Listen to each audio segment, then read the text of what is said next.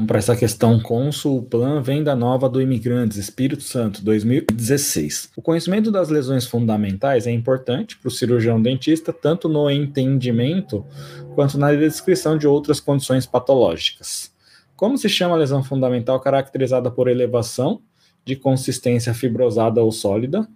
Então, primeiro, é uma consistência fibrosada ou sólida, superficial ou profunda, com até 3 centímetros de origem epitelial conjuntiva ou mista, presentes nas neoplasias e nos processos proliferativos não neoplásicos. Uma consideração que é importante é que ele coloca até 3 centímetros, porque antigamente, até tem alguns autores que ainda usam, acima de 3 centímetros eles consideram uma outra lesão fundamental, que a gente chama de tumor.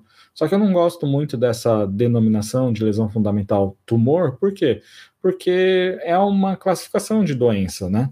E aí, por a, a, pessoa ter um fibroma, por exemplo, mais do que 3 centímetros, vai falar, ah, um tumor. Fibroma de irritação não é considerado um tumor, apesar do nome ser fibroma, né, na maioria das vezes ele é uma lesão traumática, não é uma lesão neoplásica, tá?